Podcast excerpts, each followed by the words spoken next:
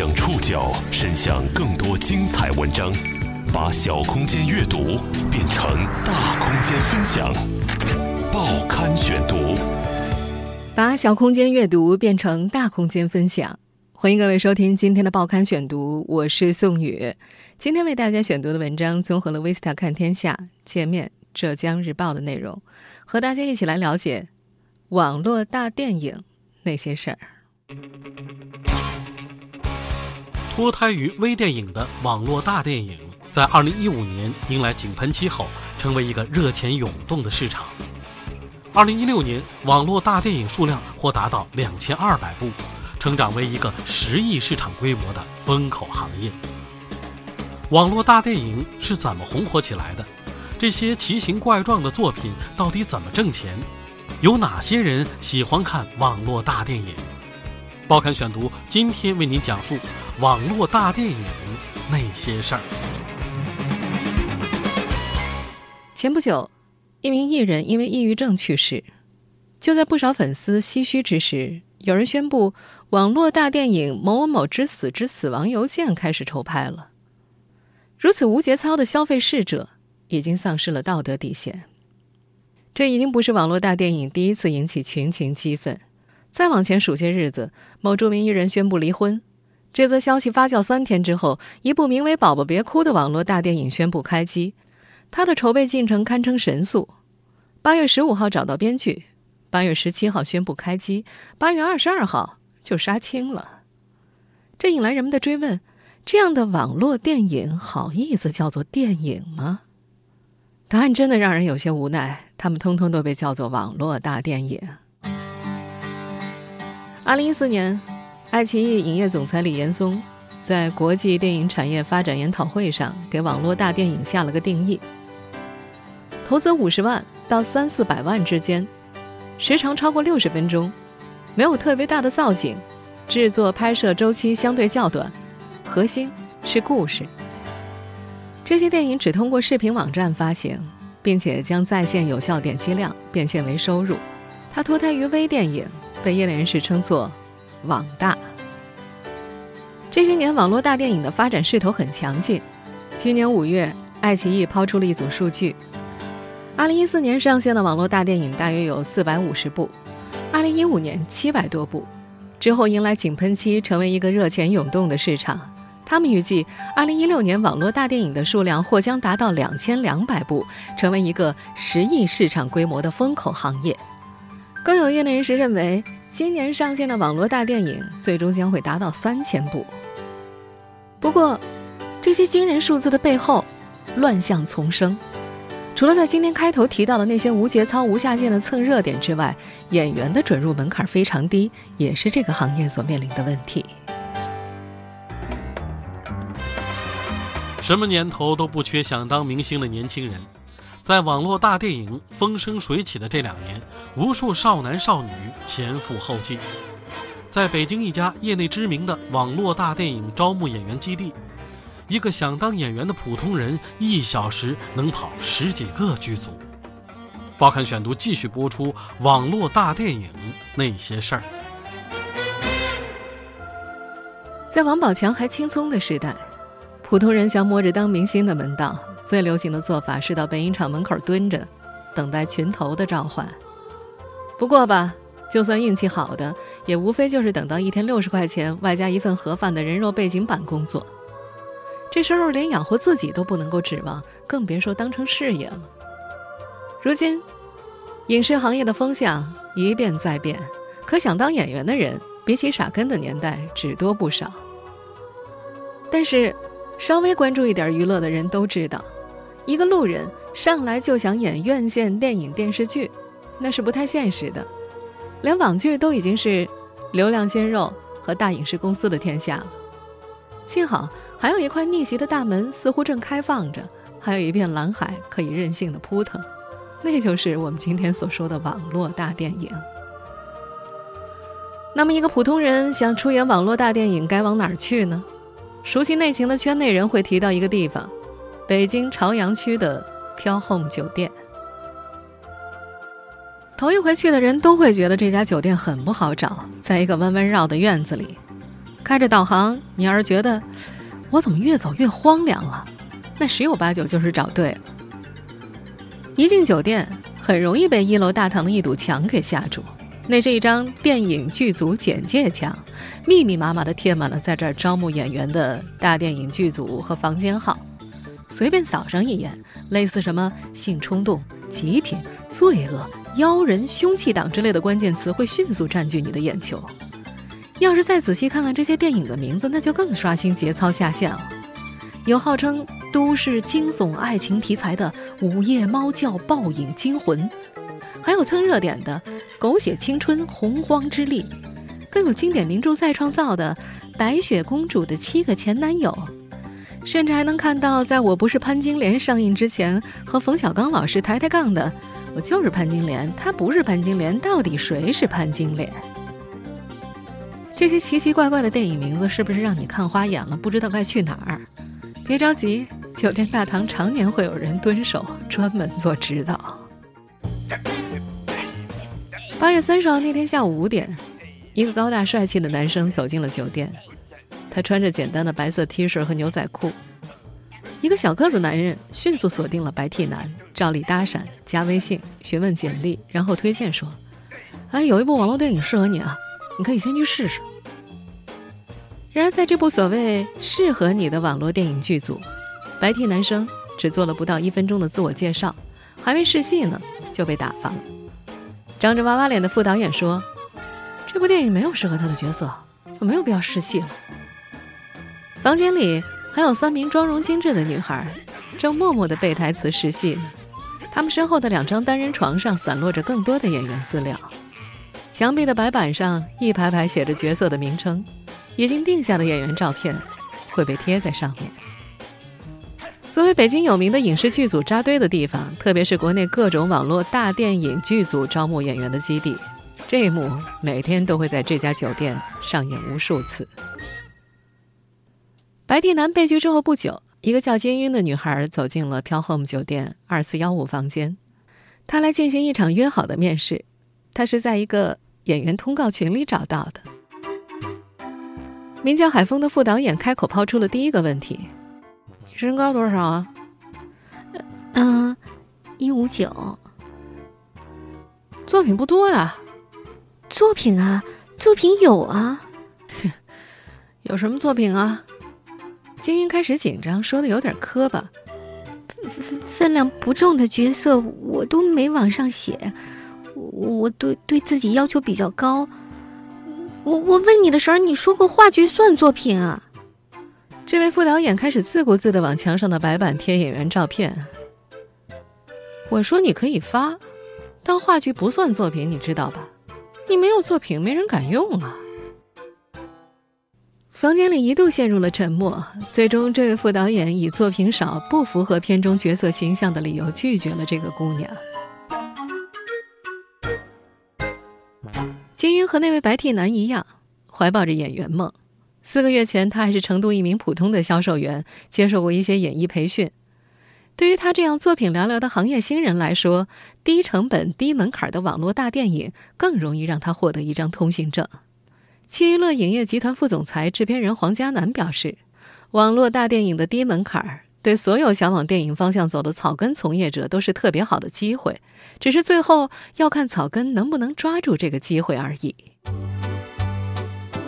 十六岁的张思源为了抓住这个机会，还特地向学校申请休学一个星期。这个小女孩从十一岁开始就在北京的一些演艺学校接受教育。五年过去，她想看看自己到底学了多少。为此，母亲也特地向工作单位请假，从河北到北京陪着女儿，在飘 home 酒店剧组跑着递资料。小姑娘慢慢掌握了一套跑组的标准流程：先敲门，问导演好，手上有纸质简历就递过去，简历发完了就扫门口剧组联系人的微信，把电子版发过去。这时，如果导演还没开口说形象不错，来试下戏等话语，那就是没戏了。演员只能边笑着边说：“我留个资料，有合适的角色你再联系我。”然后就退出房间。这样一套流程下来，大约五十秒。一个演员一个小时之内就能给十几个剧组递上资料。未成年是张思源最致命的问题。大部分的网络大电影剧组一看他的简历，便开口拒绝了。小女孩一派天真的说：“我现在都不敢想能接到多大的戏，只要能让我进剧组有露脸的机会，哪怕是个群演，让我妈能认出我，我就很满意了。”终于，有个玄幻题材的网络大电影剧组觉得张思源形象不错，适合演其中一个小狐妖的角色，让他当场试戏，并且通知他等二轮试镜。网络大电影是怎么红火起来的？这么些个山寨成风、内容低俗又奇形怪状的作品，到底怎么挣钱？一切都得从一部叫《道士出山》的电影说起。报刊选读继续播出网络大电影那些事儿。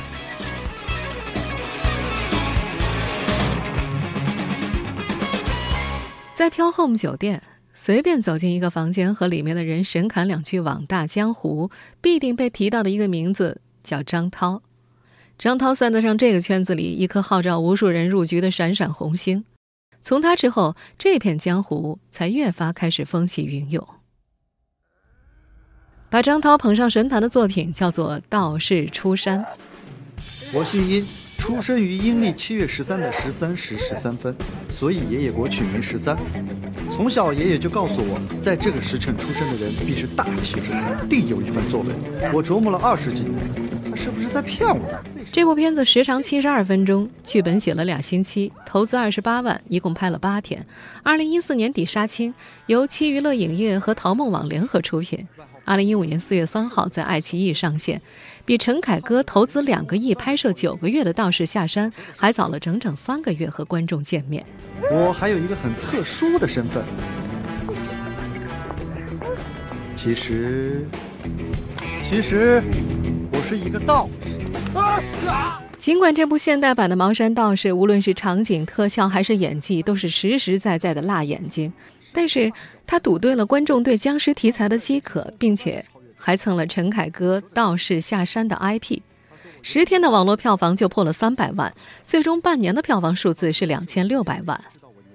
按照爱奇艺的分账政策，投资人能够从中拿到五百万到六百万的钱，相比成本而言，直接翻了二十倍。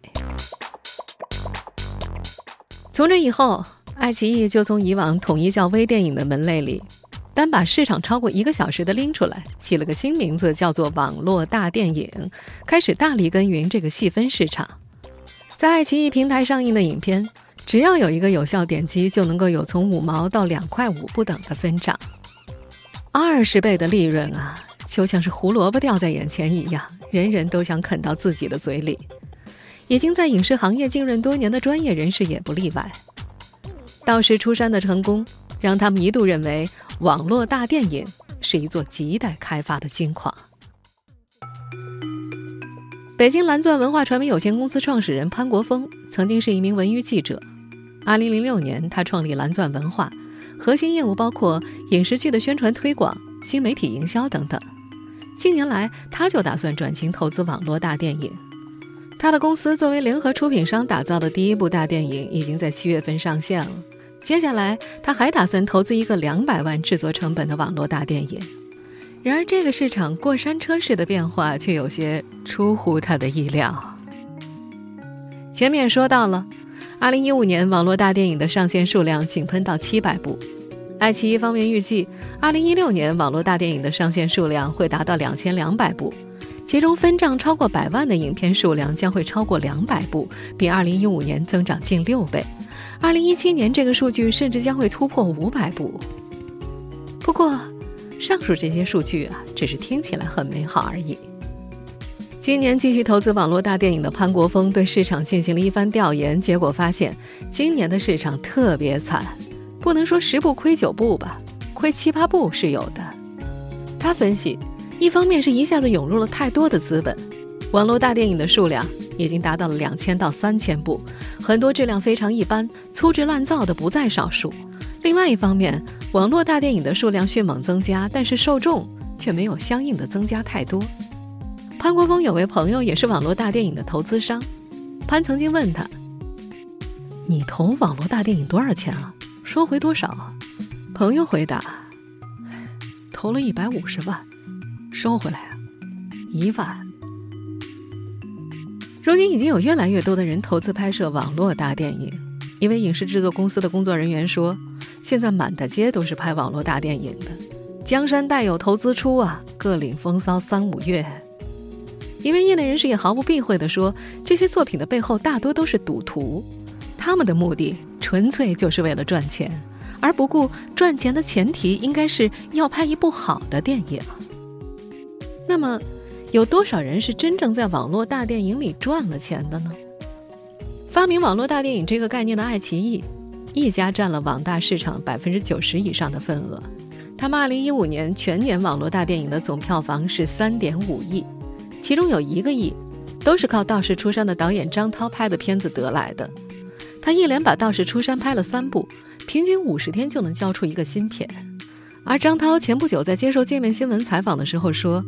二零一五年的七百多部网络大电影，赔钱的有六百多部，占了百分之九十左右。剩下的百分之十里，有百分之五是保本的，百分之二是赚小钱，百分之三可以多赚一点儿。不少投资人在总结网络大电影获得成功的经验时，常常会说作品需要具备网感，有网感的电影项目我会比较关注之类的话语。那么什么是网感？喜欢看网络大电影的又是哪些人？报刊选读继续播出网络大电影那些事儿。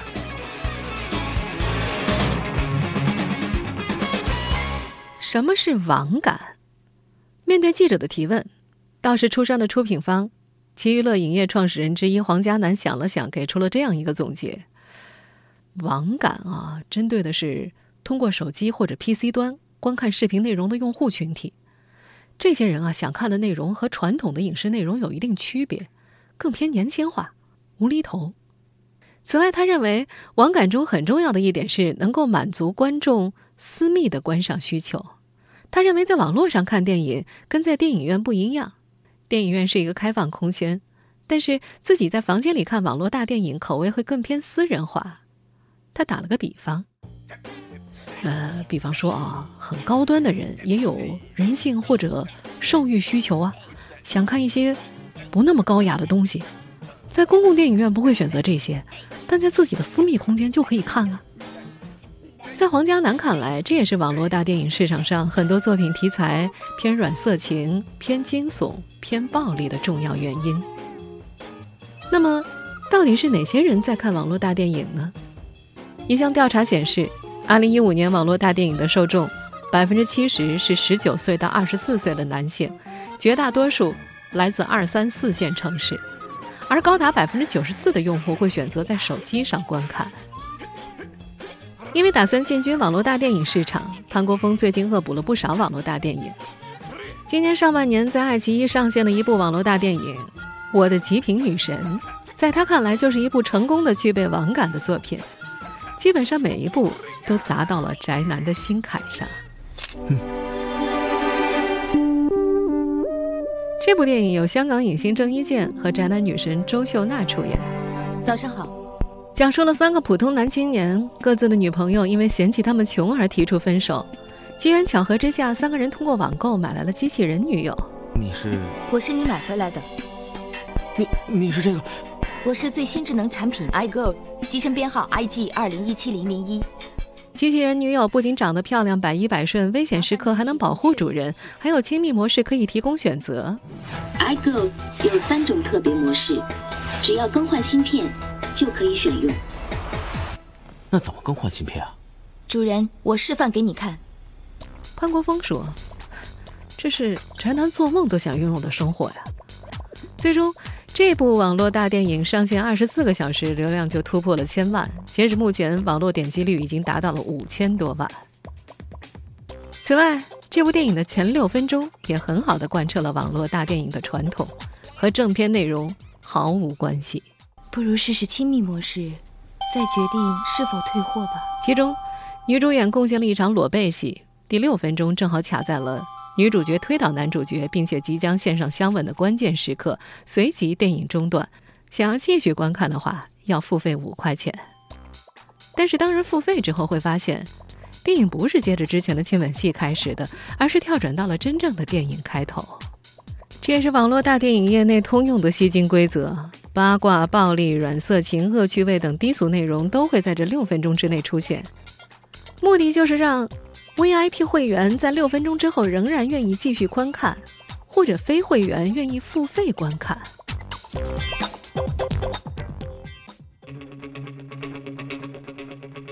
准入门槛低，制作周期短，成本回收快，让网络大电影成了一些人的掘金地。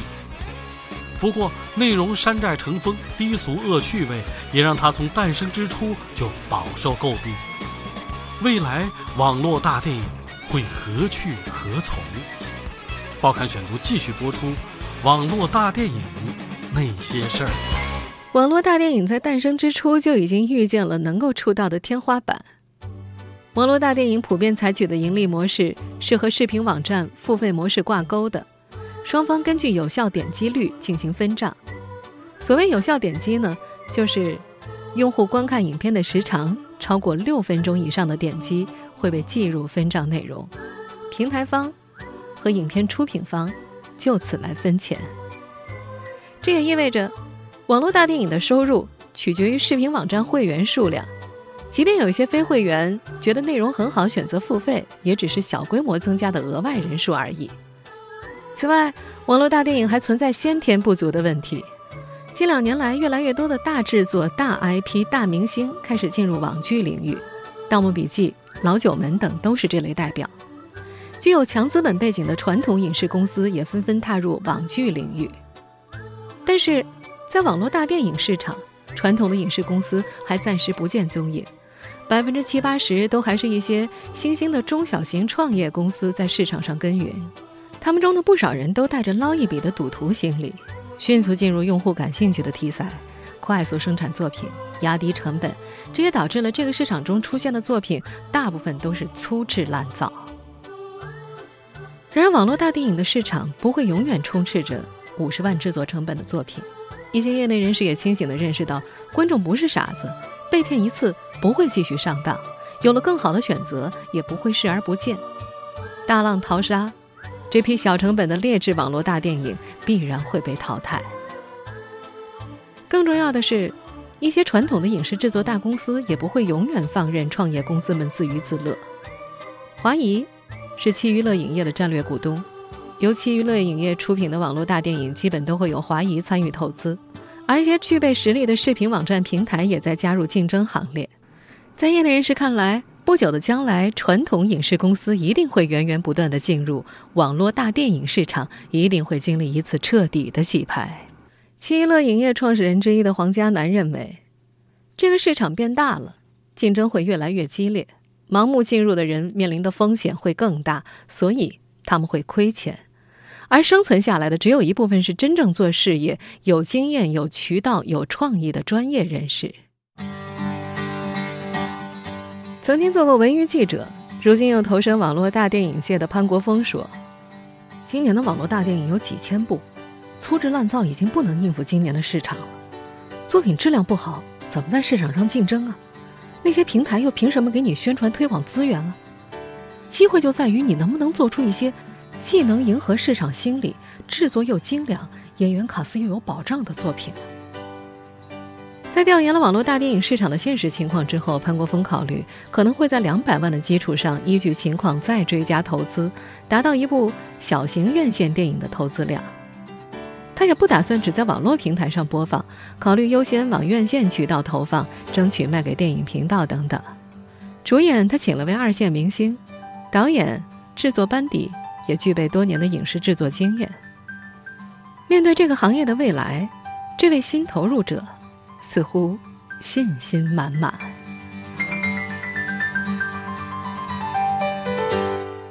听众朋友，以上您收听的是《报刊选读》网络大电影那些事儿，我是宋宇，感谢各位的收听。今天节目内容综合了《Vista 看天下》、界面、浙江日报的内容。收听节目复播，您可以关注“报刊选读”的公众微信号，我们的微信号码是“报刊选读”拼音全拼，或者登录在南京 APP、喜马拉雅 FM、网易云音乐。我们下次节目时间再见。